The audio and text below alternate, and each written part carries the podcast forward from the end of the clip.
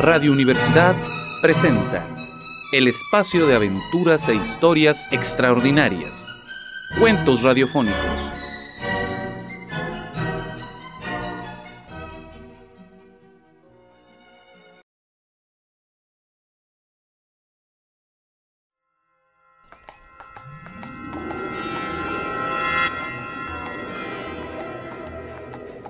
El Pozo de los Caballos.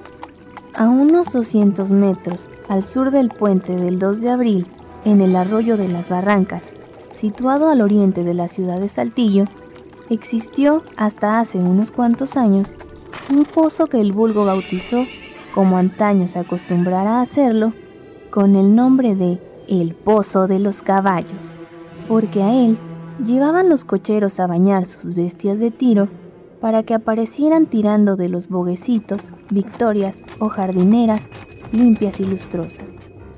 Nadie más osaba bañarse en aquel pozo, cuyas aguas, según era fama, guardaban en su fondo un misterio. En muchas ocasiones, el juez de barrio de los panteones, el juez de paz y otras autoridades dieron fe de misteriosos ahogados. Aguas aquellas del pozo de los caballos, límpidas y tersas, de suave tranquilidad y sublime indiferencia, que reflejando el azul del cielo ocultaban en el fondo los tentáculos de un demonio, insaciable de tragedia. Se cuenta que temerarios bañistas sucumbieron al ser arrastrados y sumergidos por aquel impenetrable misterio. A pesar de su destreza y habilidad, apareciendo después sobre la superficie los cuerpos inermes y rígidos, ahogados por nunca se supo qué causas. Muchos perecieron ahí. Las gentes que conocieron aquel pozo lo veían con horror, le temían y varias leyendas quedaron de él. Refiere la conseja que aquel pozo no fue elaborado por la naturaleza, sino que fue hecho con toda intención por un maligno espíritu, para que le sirviera de trampa y cayeran en él los que retaban con temeraria intrepidez aquella parte de sus dominios. Existen aún por aquel rumbo ancianos trabajadores de ladrillera, areneros, caleros o lavadores de cascajo que conocieron el pozo de los caballos en su apogeo como segador de vidas humanas. Cuenta uno de aquellos trabajadores, don Anselmo Valero, que en una ocasión estaba cribando arena a unos 100 metros del pozo, poco tiempo después de haberse visto caer una fuerte lluvia por el rumbo de la encantada, cuyas avenidas bajaban y bajan aún por el arroyo de las barrancas, y vio que al pozo se acercaban dos mozalbetes de humilde presencia, pero robustos, sanos y fuertes. Tuvieron estos breve discusión, relacionada, se supo después, con una apuesta para deslindar quién duraría más en el fondo del pozo de los caballos, y enseguida los dos se desvistieron y al mismo tiempo se tiraron de clavado al charco. Esto pasaba muy cerca del mediodía, en pleno verano.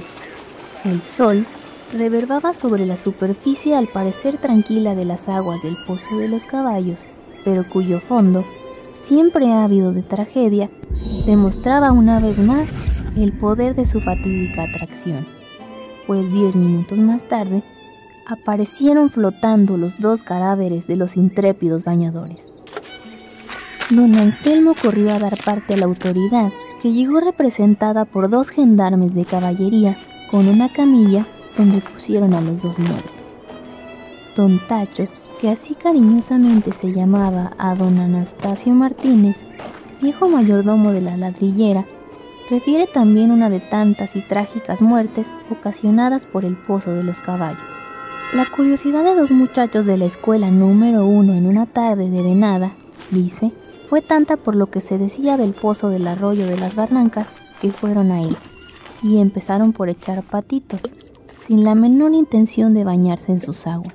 Pero los dos muchachos fueron atraídos por ellas y los dos cuerpos con sus vestidos completos fueron encontrados algunas horas después, ahogados y flotando macabramente sobre las barrosas aguas del pozo de los caballos. Dice don Tacho que la madre de uno de ellos casi en estado de locura, prometió terminar con aquella fatídica trampa de agua. Y así lo hizo cuando fue pasando la estación de las lluvias y las corrientes dejaron de bajar por el arroyo de las barrancas. Ocupó cinco hombres en la obra y con botes y tinas, como quien saca agua de una noria, empezó a vaciar el siniestro pozo, hasta que después de arduo trabajo logró descubrir el fondo, que tenía una forma desconcertante para ser obra de la naturaleza, pues figuraba perfectamente, en una profundidad de tres metros, un enorme cono invertido donde, según la gente imaginativa, se formaba del remolino del demonio para atraer a sus víctimas. La madre de aquel muchacho ahogado continuó la obra y se dio a la tarea de rellenar aquel hueco con piedras y ramas. Y es ahora uno de tantos charcos, sin que conserve el misterio entrañable y trágico que antes tenía.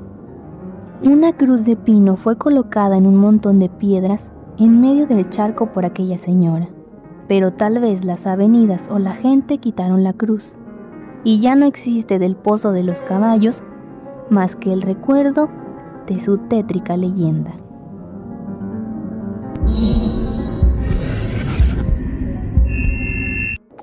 El pozo de los caballos.